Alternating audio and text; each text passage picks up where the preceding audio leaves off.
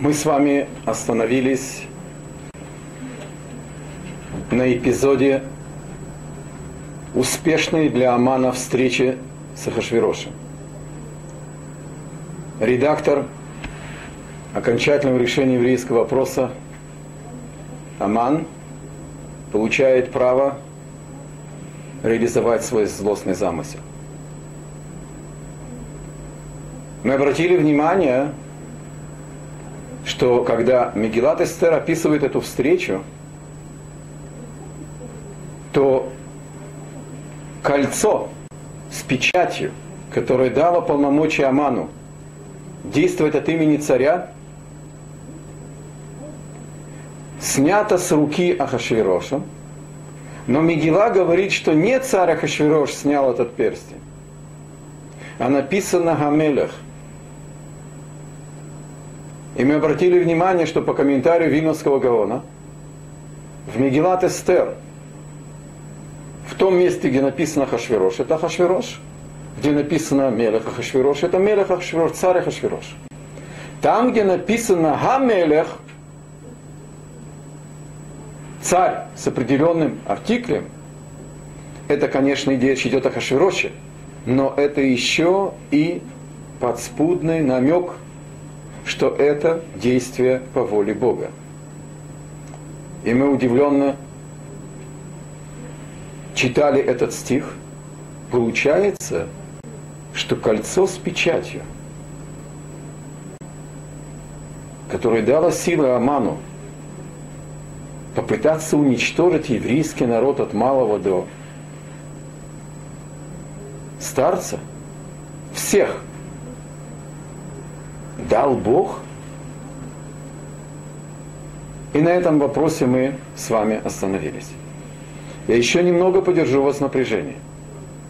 Мы пройдем по тексту несколько стихов, а затем попробуем ответить на все наши вопросы. Итак, Аман послал письма, часть секретные послания для глав стран, которые были вассалами Ахашвироша, для их главных чиновников, министров, и открытое письмо, что через 11 месяцев 13 Адара будем чистить империю от врагов народа. Когда человек находится в неведении, это жуткая напряженка. На что он рассчитывал? Он рассчитывал, что главы народов скроют от евреев, кого должны уничтожать. И кто враг народа. Из-за своей ненависти. А в открытом письме он говорил в общем, завуалированно. И сказано, будет объявлена дата, когда надо будет чистить империю от врагов народа. Четвертая глава открывает свое повествование следующим стихом. И Мардухай знал все, что произошло. Нааса, возвратная форма. Все, что случилось, все, что произошло. Все, что сделалось. На русском это не так звучит, но буквально нааса сделалось. Спрашивает устная Тора. Кто открыл Мордыхаю содержание секретных писем глав наших врагов? Ответ. Балахалом. Один комментарий говорит, что он получил откровение, образно говоря, сверху, бы Руха Кодыш. Позвольте мне не переводить Руха Кодыш, иначе мне станет совсем дурно от этого перевода. Это откровение ступень ниже, чем пророческое откровение – это информация, которая поступает из духовного центра к нам, как бы сверху вниз. Мидраж говорит еще один комментарий. Давайте сначала его прочтем, а потом попробуем изучить.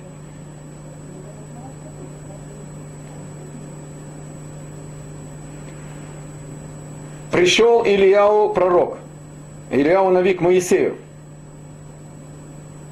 к душе его – обращается к Моше и говорит, ты верный пастух.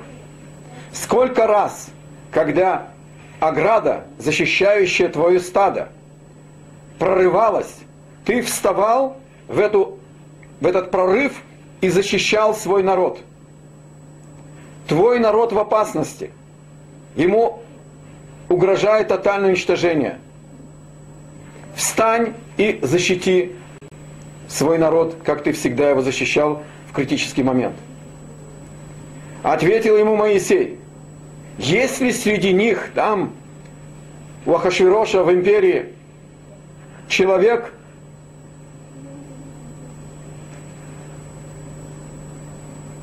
как глава, как лидер того поколения, сказал Ильяу Нави, пророк Ильяу Моисею, есть его имя Мордыхай. Сказал Моисей, пойди и сообщи ему о том, что мы сейчас спросили, откуда узнал Мордыхай о секретном содержании писем, чтобы он стоял в молитве оттуда, образно говоря, снизу, а я буду просить отсюда. И мы вместе попросим у Бога помощи.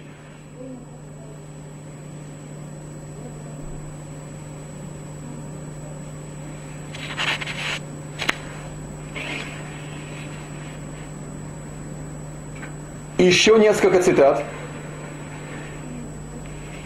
Что произошло дальше? Мордыхай разрывает одежду в знак траура,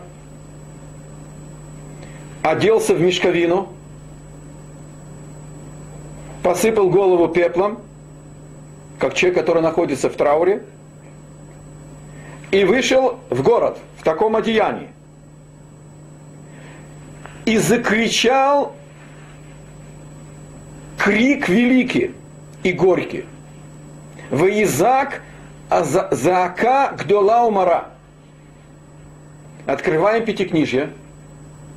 Слово в слово эта фраза повторяется и закричал крик великий и горький Эйсав. Когда вернулся с охоты, приготовив своему папе Ицхаку еду, чтобы он его благословил после того, когда тело ублажено и душа благословляет более полно. И вдруг он обнаруживает, что Яаков, братец, близнец, украл у него благословение.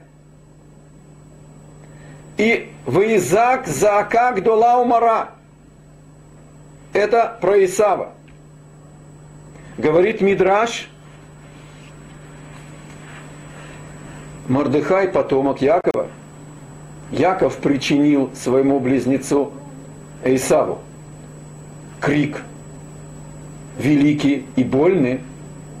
Пришлось Мордыхаю расплачиваться и выйти и закричать. Крик великий и горький. Но это еще не все. Говорит Мидраш – Беньямин стал причиной, чтобы братья разорвали одежды и одели мешковину и посыпали голову пепла. Когда найдено было Гавия, кубок, в котомке у Беньямина был голод, сыновья Якова спустились за хлебом, Йосеф, который был вторым человеком в Египте после фараона во время голода, не открывая сим, ожидает, когда сны его исполнятся, что все братья и отец и мать должны ему поклониться. Устраивает им вроде бы арест, подозревание в шпионаже, посылает их с хлебом, потом, значит, снова их хочет арестовать под наветом, что они украли у него кубок. Слушайте внимательно. Бениамин ни в чем не виноват ему подложил Йосеф через своих слуг серебряный кубок, и его находит у Бениамина. Если божественное провидение проявляется через судьбу какого-то человека, этот человек причастен здесь, даже если он не виноват.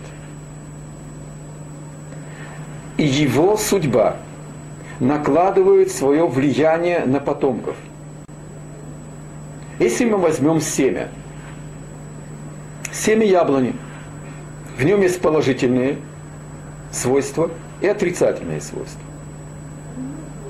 И в этом первом экспериментальном теоретическом семени заложены силы, которые передадутся по бесконечной цепочке. Посадим семя яблони, вырастет яблоня, вырастут яблоки, в яблоках новых будут новые семена, новая посадка, новые деревья, новые плоды, новые семена. И в каждом из последующих семян будет тот же генокод, та же информация. И она наложит свой отпечаток на последующие растения. Беньямин, он праотец Мордыхая и Эстер. Он причинил своим братьям необходимость порвать одежду и одеться в мешковину. Мордыхай, потомок Беньямина, одевается в мешковину и рвет одежду. Приходит еще один мидраж, и на тот же эпизод, по поводу крика горького и великого, если бы не было написано, страшно было бы сказать. Мидраш спрашивает, неужели Мордыхай был простолюдином, что он кричит, обращаясь к Богу? Что Богу нужно, к Богу обращаясь, нужно кричать, что он не слышит молитву, которая в сердце? И Мидраш приводит возражение, основание своему возражению, своему вопросу. Достаточно резкому. Буквально на иврите написано «Векигедьот гая мордыхай, шая цовеах». Повторяю, если бы не было написано, страшно было бы так сказать о Мордыхае. И приводит Мордыхай основания и говорит, Хана, мать еще не родившегося тогда пророка Шмуэля – которого она выпросила у Бога, Шмуэль Шауль Миашем, выпрошенный у Бога. Она стояла, раскачивалась, и ее только губы шевелились, она молилась шепотом. И молитва ее сердца была услышана. Отсюда мы учимся в молитве Шмонайсера, раскачиваемся каждый как, чтобы сосредоточиться. И мы молимся шепотом – чтобы только слышать самого себя. Мы не кричим в молитве. Почему кричал Мордыхай? Объясняет, отвечает Морды, э, Мидраш на свой вопрос и говорит. Мордыхай кричал и к Ицхаку, нашему працу, и кричал и спрашивал его, что ты с нами сделал? Из-за крика великого и горького Эйсава, ты его благословил. Не той, тем благословением, которое украл Яков, а дополнительным благословением утешающим, и сказал, ты будешь жить на мече. Алхарбеха тихья. А теперь наша жизнь зависит от этого меча. Потому что Аман потомок Исава. Ты благословил Исава, а теперь мы под угрозой твоего благословения. Как это понять? А есть ли связь между четырьмя мидрашами, которые мы рассмотрели? Я имею в виду и обращение Ильяу Нави к Моисею, как ответ, откуда узнал Мордыхай, что написано в этом секретном послании – и форма поведения Мордыхая – разорвать свои одежды, переодеться в мешковину, пепел и крик великий и горький.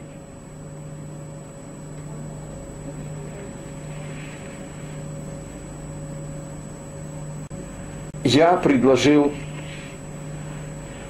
слить лемазек, на русском это не совсем звучит, то есть найти единое, единую канву, который раскрывает нам глубочайшие законы духовные.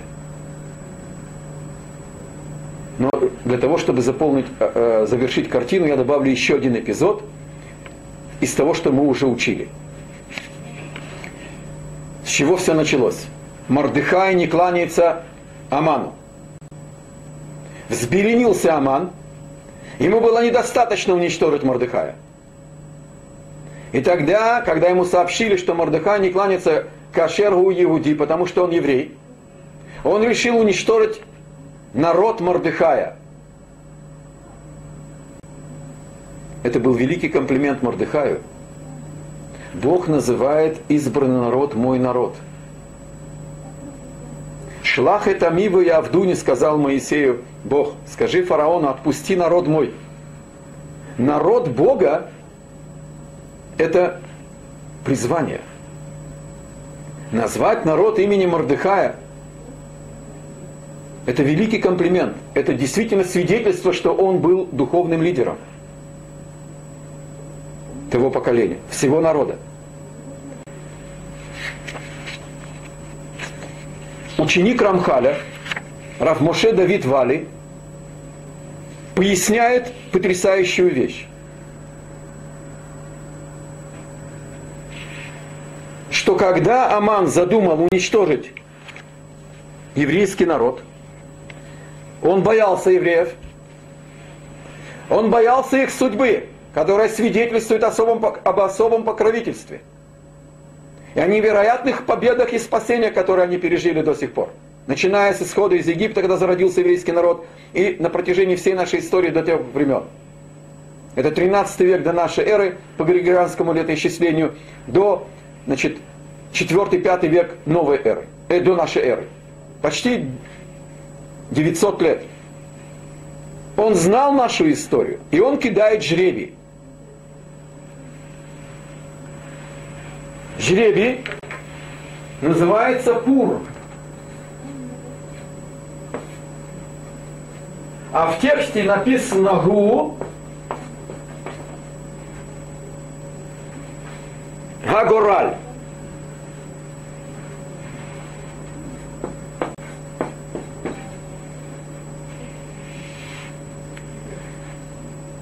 Равали говорит, что здесь зашифрована интересная информация. Мы же тексты Торы можем читать без разделения на слова. Это шифр. Получается, во-первых, это тавтология. Пур и гораль это жребий. Два синонима жребия. Можно было написать просто жребий кинул. А сказано жребий, он жребий. Говорит Раввали. Если я возьму гу, жребий, он жребий, и возьму гей, слово гу, и соединю, здесь я получу имя духовного министра Амана, духовного центра Амалека, Эйсава. Останется буква Вав и Айн, по числовому соответствию Вав это 6, Алеф это 1, я получаю 7. Семь ступеней, семь уровней отрицательной силы своего духовного министра мобилизовал Аман, чтобы реализовать свой замысел против народа Мордыхая, чтобы уничтожить весь народ и Мордыхая вместе с ним. И говорится в тексте, что когда Мордыхай не поклонился ему, Зачем написать не поклонился ему? Он только Аману не кланялся. А когда проходили другие министры, он выказывал им почет и уважение, как положено высоким министрам, значит, приветствовать их. А Аману он не кланялся. И тогда сказал Аман, мне веколь зе эйнену шавели, и все это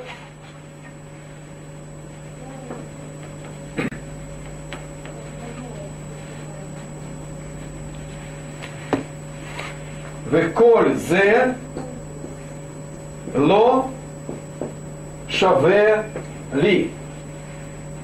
Если я возьму последние буквы этой фразы, и все это мне ничего не стоит, ни власть, ни богатство, ни почет, ни слава. Один еврей не кланяется И это ему не дает покоя, мы об этом учили. Говорит Раввале, обратите внимание, я беру последние буквы этой фразы. Фразы Амана, которая выразила его мотив. Ему ничего не может стоить в этом мире, пока один еврей ему не кланяется. Пока в мире есть представитель истины, ложь не может терпеть этого. Она не может сказать, что она истина. Истина может быть только одна и целая. Она неделима. Берем последние буквы этих слов. Это буква Юд, это буква Гей, это буква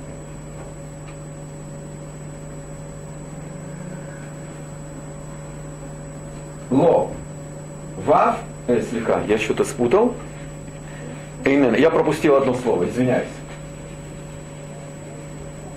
Не, не ло, а зе эйнену. Эйнену шавели. Это мне не стоит ничего. Зе эйнену. Эйнену не ло, я ошибся здесь. Здесь буква вав, здесь буква гей. Мы получаем четырехбуквенное имя, тетраграмматон. Только написаны обратным путем. Юд, Кей, Вав, Кей. Имя Бога, которое говорит о том, что Бог господин всего мира. Имя Бога, которое говорит, что даже когда Бог господин, Он милосердие. Даже когда евреи заслужили наказание, наказание Бога это воспитание – это шанс к исправлению, а не уничтожению. Аман думает, что он действует по своему усмотрению. И здесь мы начнем сейчас отвечать на связь между всеми цитатами, которые я сегодня вам предложил. Говорит Равваля еще одно интересное замечание. когда Хашвирош выясняет, какие будут последствия уничтожения одного из его народов, Аман ему предложил 10 тысяч талантов серебра. Говорит Равале слово кесев, серебро равно в гематрии слово эц. Хав это 20, самих это 60, Пей это 80. 80 и 80 160. Айн это 70. Садик это 90. Мы получаем 160. В сам момент, когда Аман предлагает взятку Аману, э, Ахашвирошу, деньги, а он их рассчитал, сколько мы не додали Богу в храме. Пол шекеля был намек, что за это мудрствование, за это, за это образованное сатанинской демагогией насыщенный замысел, исходящий из знания нашей судьбы, намек, что его повесят на дереве, числовое соответствие которого слово «эц» дерево 160 и деньги. За те деньги подкуп.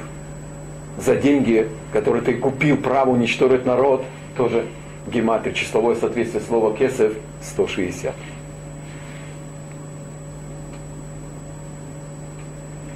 Мы еще не умеем задавать вопросы.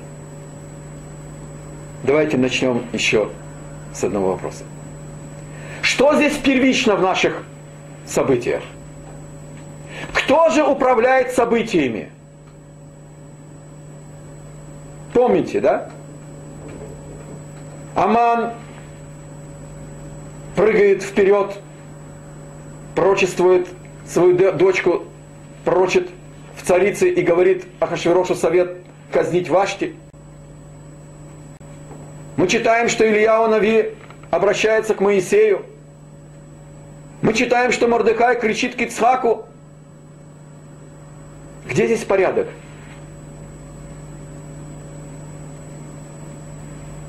Попробуем ответить на все это вместе. Отрывки из устной Торы, построение мое.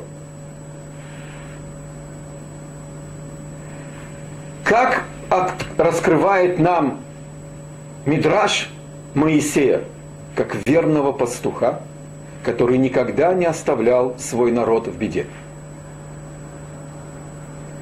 Как Мордыхай себя ведет в этот период? Его народ попадает в плен. Его не берут в плен. Во время изгнания царя Яханья на выходные царам Мордыхай присоединяется к изгнанному народу своему. Идет вместе с ним в изгнание. И когда царь Кир разрешает евреям вернуться строить храм, он из первых возвращается строить храм. А их встречают стрелы и мечи, и ножи, и ненависть. Война. Когда силой не смогли враги заставить евреев прекратить строительство храма, возграждение храма, и послали письмо-донос с Аманом, Мордыхая делегирует народ, как своего верного посланника, как своего верного пастуха, защищать. И он оказывается в столицах Суза.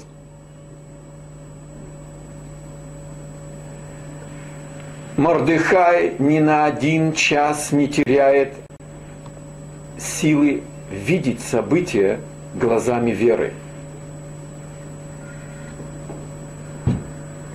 Его не смущает сначала, что они были в тени, и он никому не был известен. Его не убивает то, что его жену по одному из комментариев или его воспитанницу, праведницу, пророчицу берут вдруг силой на этот конкурс красоты, она вдруг неожиданно побеждает на нем, она становится царицей в империи. Он видит все события как раскрытие Богом перед ним своего замысла. Постепенно, понемножку – по деталям картина начинает наполняться. Он понимает, что он не случайно подслушал заговор против Ахашвироша. Он понимает, что Эстер страдает не зря. Это вера, и это жизнь согласно этого понимания мира. Она и привела Ильяу пророка к Моисею. И она приводит Мордыхая к крику, к працу Ицхаку. Я нашел основание этому уходу у рабыни Бехая или Бахья. Бехаей. Но я учился с учителем, что это рабыну Бахья. Он говорит, что Эйсав, он плетка в руках суда Божьего. Когда евреям, не дай Бог, положено наказание за свои грехи, одних одним из видов наказания является роль Эйсава в нашей судьбе. И его сила – это сила Ицхака, который является суд. Медат один. Понял Мордыхай, что Аман возвеличился и угрожает уничтожить евреев, когда ему его праведность открыла молитву Моисея – и открыла ему содержание секретного послания, он привел в действие духовные законы, духовный мир. Он вторичен по отношению к выбору человека. В этом избранность еврейского народа мы управляем и духовными силами. И тогда он обратился к причине, к первопричине силы Исава, к Ицхаку с тем, чтобы это, этот приговор был отменен милосердием. Приговор перевернуть на милосердие обратные буквы слова, фразы Амана. И мне это ничего не стоит, пока он мне не поклонится. Юд и Вав и Гей и Вав и Гей. Юд Кей Вав Гей наоборот. А теперь возьмем еще первую фразу. Мордыхай вместе с еврейским народом сейчас мы это будем учить дальше,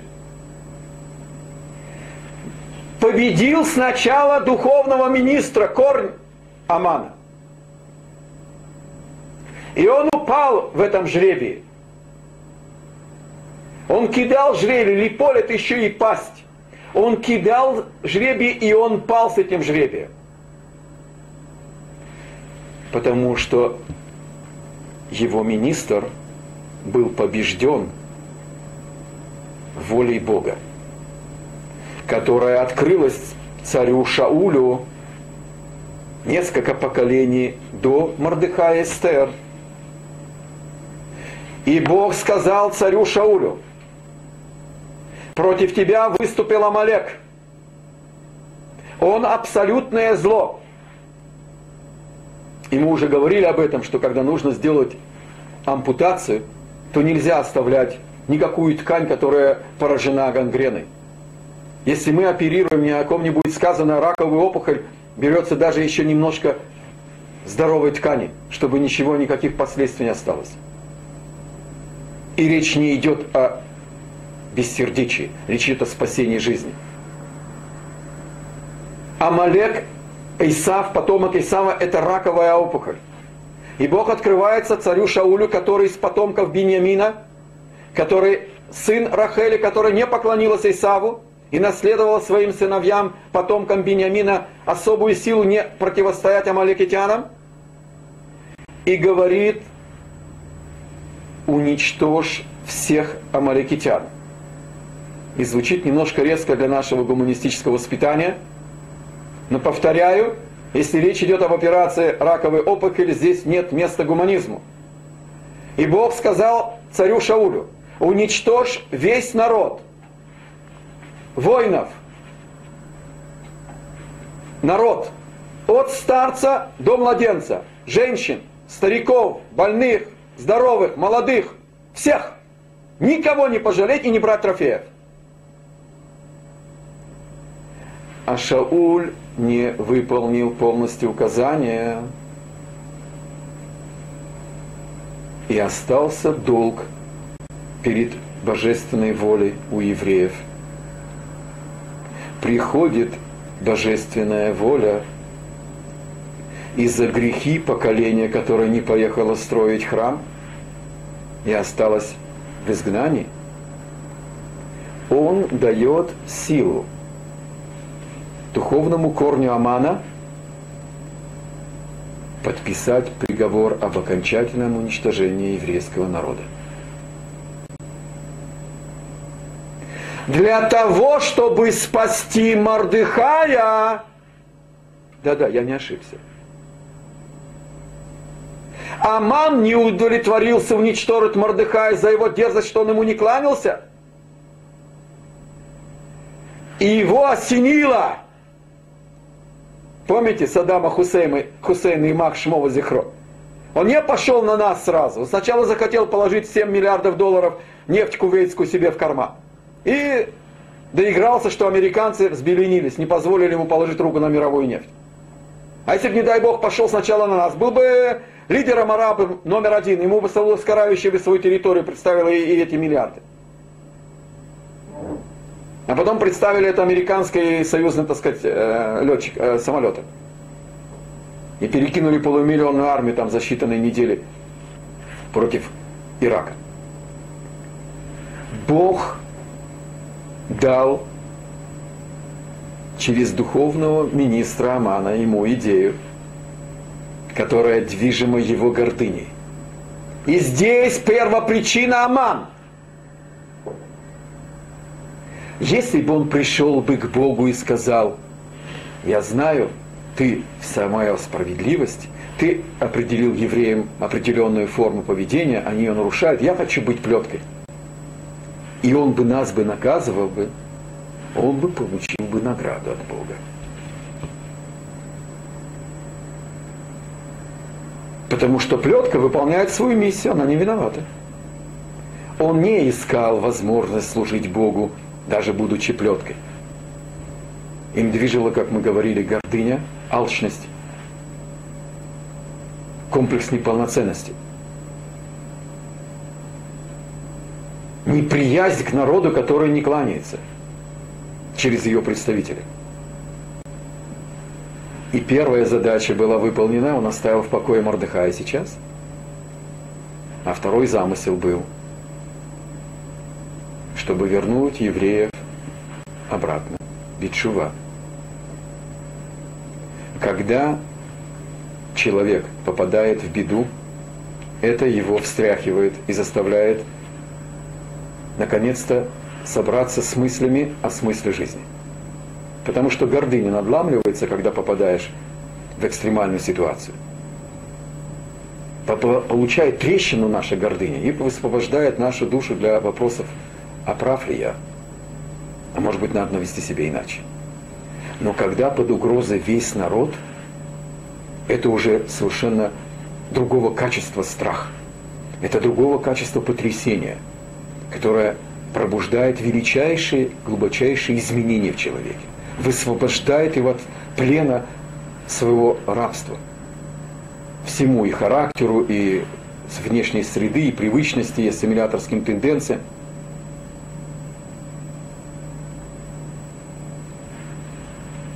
Мордыхай и Эстер –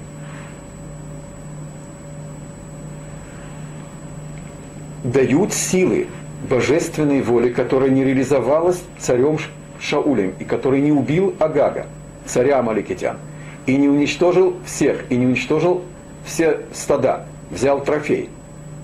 А Мордыха и Эстер потомки царя Шауля. А Аман потомок царя Агага.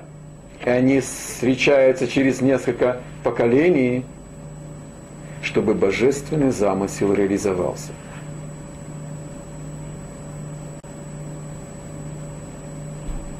Чтобы раковую опухоль вырезали до конца.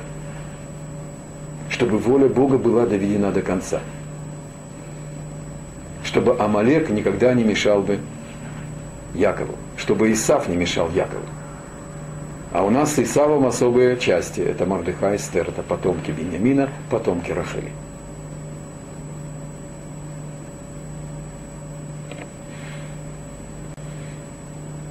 И мы задали с вами вопрос, как же понять, что печать снята было самим Богом? В общем-то, вы уже начинаете видеть ответ.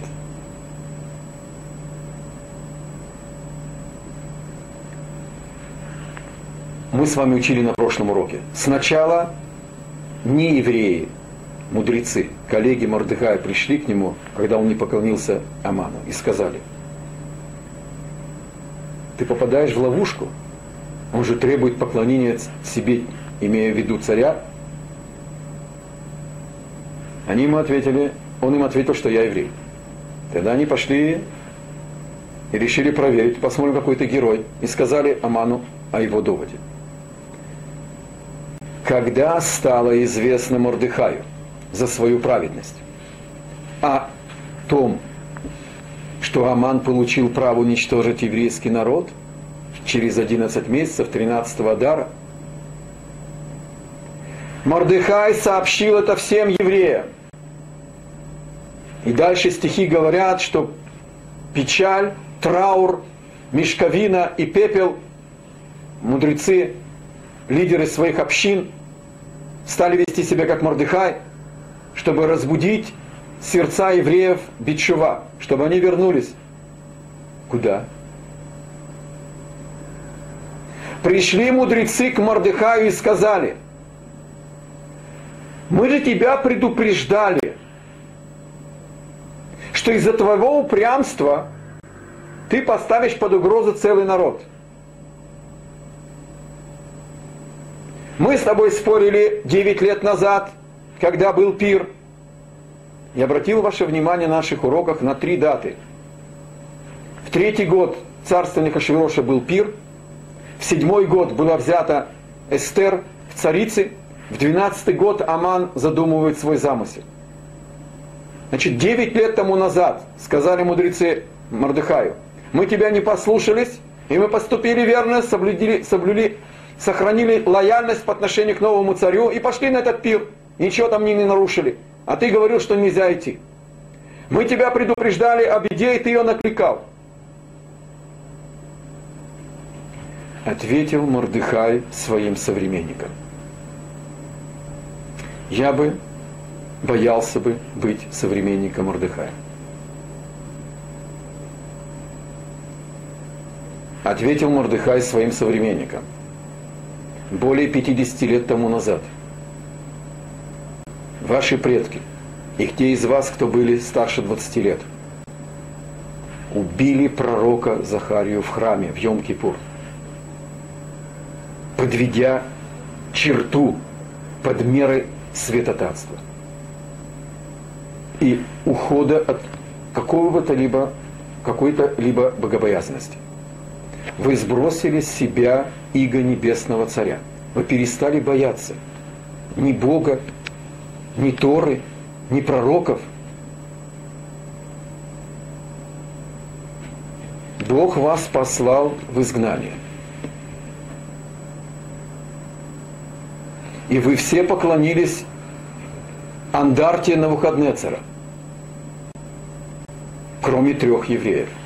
Мишаэль, Хананья и Азарья. Их кинули в печь. Они отказались кланяться. Затем царь, Баршат, царь Большацар убит медийским царем Дарием. Потом Вавилон переходит к царю Киру, и он разрешает евреям вернуться строить храм. 42 тысячи с лишним человек поехало строить храм, возграждать храм. Вы не поехали. И во время царя Дария пророк Даниэль не прекращает молитвы. А было запрещено 30 дней молиться своим богам, только обращаться к ним через царя. Его кидают ко львам. Он выходит оттуда живым, как и Мишель Хананя Заря из печи. И сразу же после этих событий Вавилон переходит к Киру, и Кир разрешает евреям вернуться и построить храм, возградить храм. Вы не поехали. Вы остались в изгнании. Комфорт, устроенность, успех, пенсия, труды, знакомства, связи, привычный климат. Я до сих пор скучаю по зиме, честно скажу.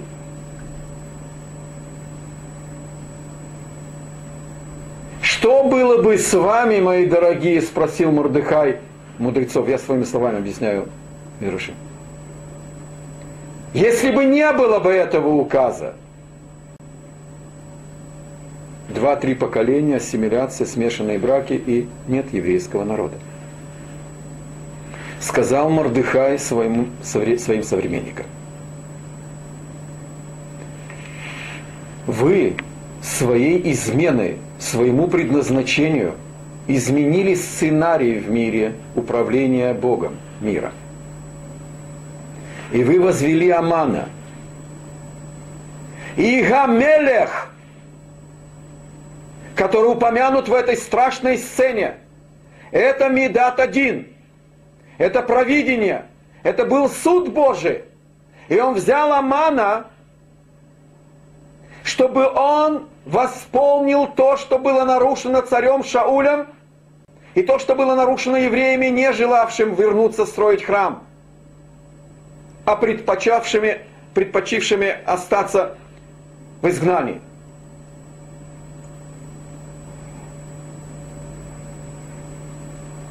Вы сняли кольцо. Вы вынудили провидение вас приговорить к смертной казни.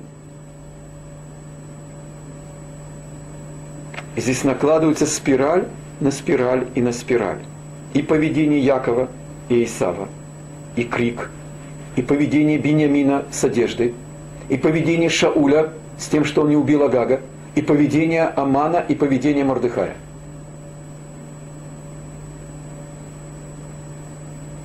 Вот кто снял кольцо с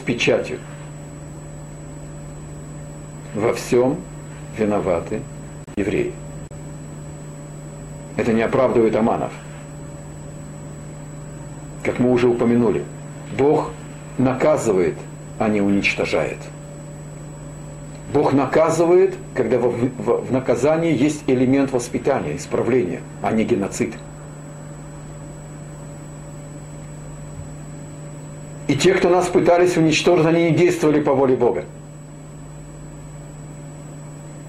Кстати, устная Тора рассказывает, что Бог обратился к царю Ашу, а, а, Санхириву, ассирийскому царю, и к Навуходнецеру через их духовные центры, через их Элогим, через их э, министров, духовные значит, министры, царим.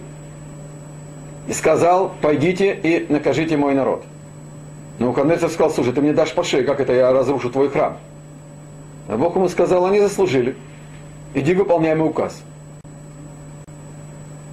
Но он это реализовал не потому, что Бог ему сказал, а потому, что он хотел восстановить, установить власть Вавилона во всем мире.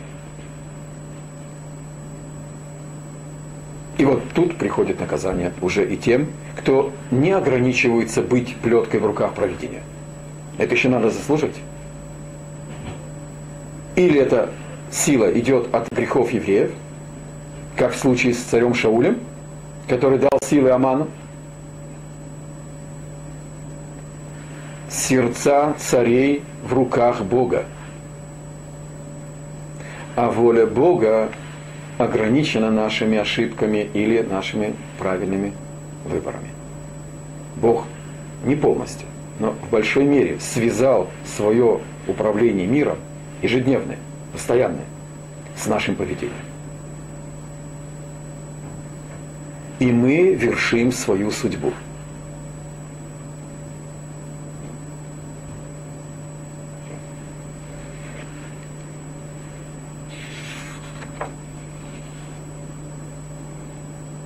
И он вышел в город, чтобы стало известно, что он поведет себя необычным образом –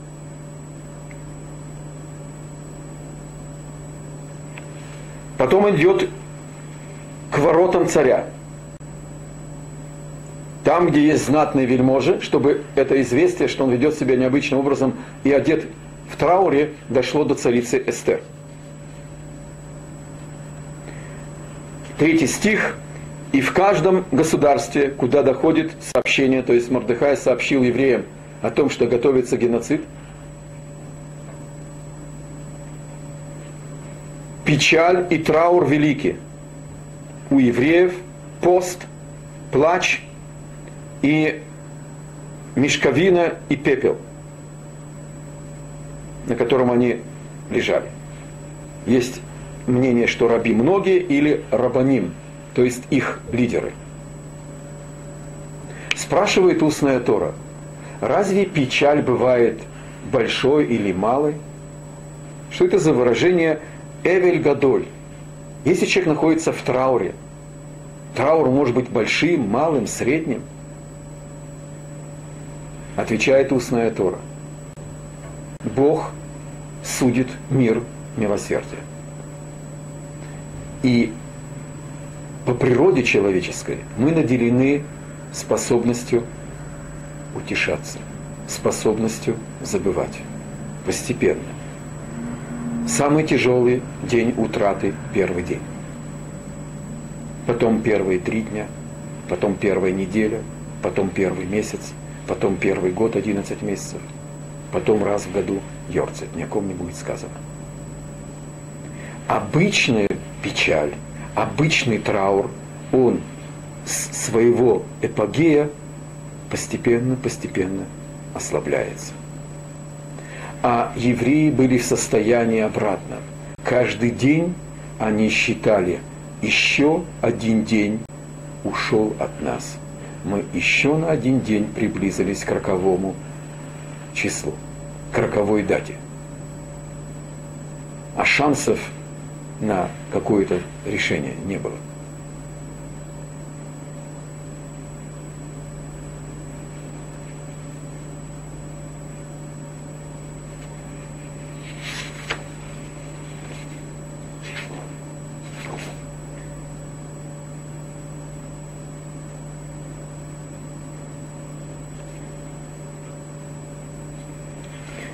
Эстер посылает посланника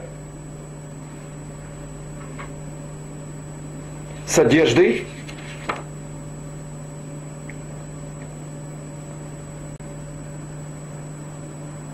А, слегка. Мы пропустили еще одну, а, один, одну строчку. Значит, э, сообщили ей ее служки, девушки, которые прислуживали, и написано, что царица была потрясена до глубины души.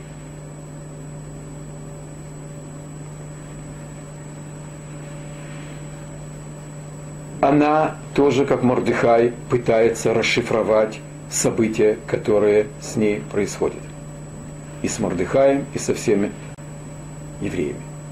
Она понимает, что все от Бога. И такое поведение Мордыхая, резкое, необычное, непринятое, оно ее потрясло. Она поняла еще до того, когда я объяснили детали, что произошло что-то невероятно трагичное, страшное, печальное, опасное – которое вызвало такой, такой траур, и такую печаль, и такое поведение, такую одежду.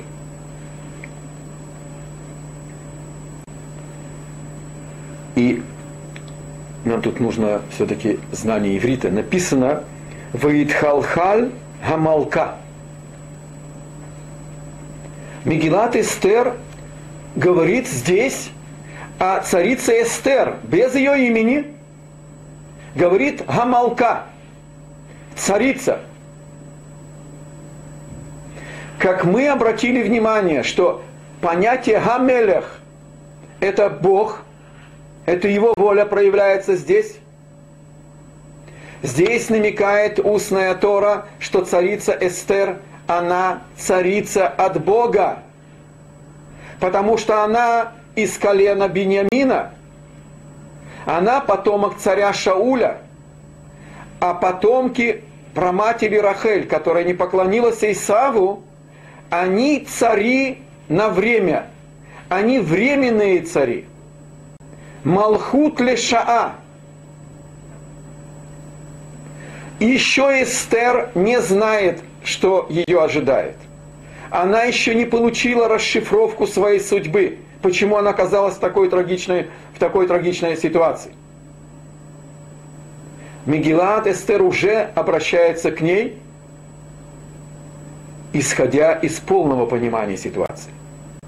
Так же, как царь Шауль был выбран еврейским народом, не по воле Бога сначала, пожелали быть как все народы, а все народы того времени были с царями, сказали не Богу, мы хотим тоже царя. Бог позволил им делать, как они хотят. По воле Бога первым царем был выбран царь Давид, потому что он из колена Иуда.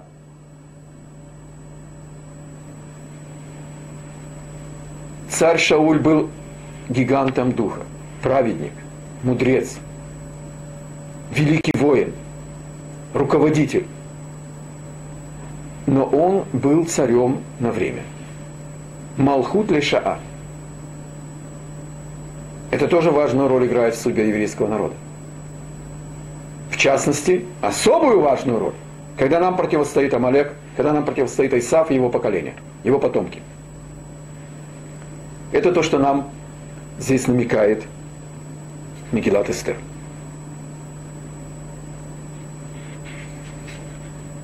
Позвала Эстер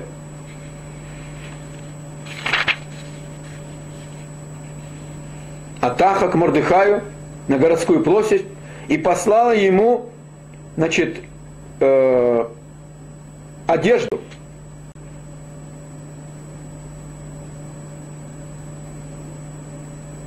Чтобы он снял эти непристойные для царских ворот внутрь вообще нельзя было, конечно, входить в таком виде. Но даже в воротах быть, ворота э, имеется в виду собрание мудрецов, в таком виде не, не пристало приходить. И Мордыхай не принял эту одежду.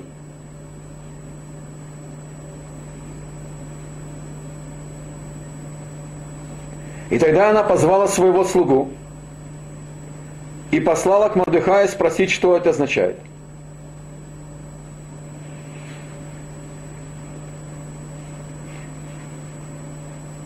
И он приходит к Мордыхаю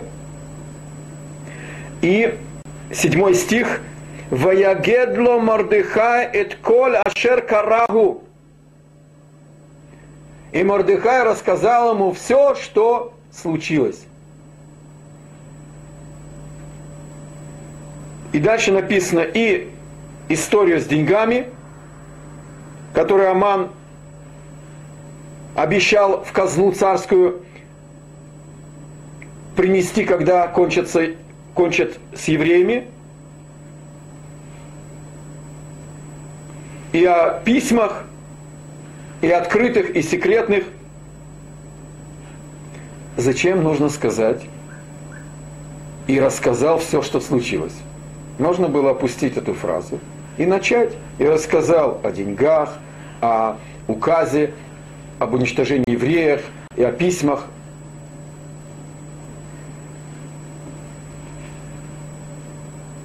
Слово «микре» – случай – это пароль Эйсава. Это пароль Амалека. Это его кредо. Все в мире случайно. Нету начала, нету Творца, нету цели, нету ответственности, нету отчета и нету будущего. Океан случайностей. А мы маленькая лодочка, а может быть даже скорлупа в океане случайностей. Нам нужно просто выплыть, не утонуть, отбарахтаться, устроиться – получше, поприятней, полегче, но не более того. Конечно, есть место гордыни и власти, и почету, и известности, и силе, и богатству, и наслаждения, но не смыслу. Ни цели и ни ответственности. В этих словах Мегила раскрывает, что Мордыхай объяснил Эстер, что это не просто еще один заговор внутри дворца Ахашвироша. Что это не козни какого-то министра. Это не просто частная прихоть. Что это противостояние Якову Эйсаву. Исав выдвинул свои спецчасти Амана против Якова, против Израиля, против еврейского народа. И он ее начинает намекать и готовить к тому, что она царица на время.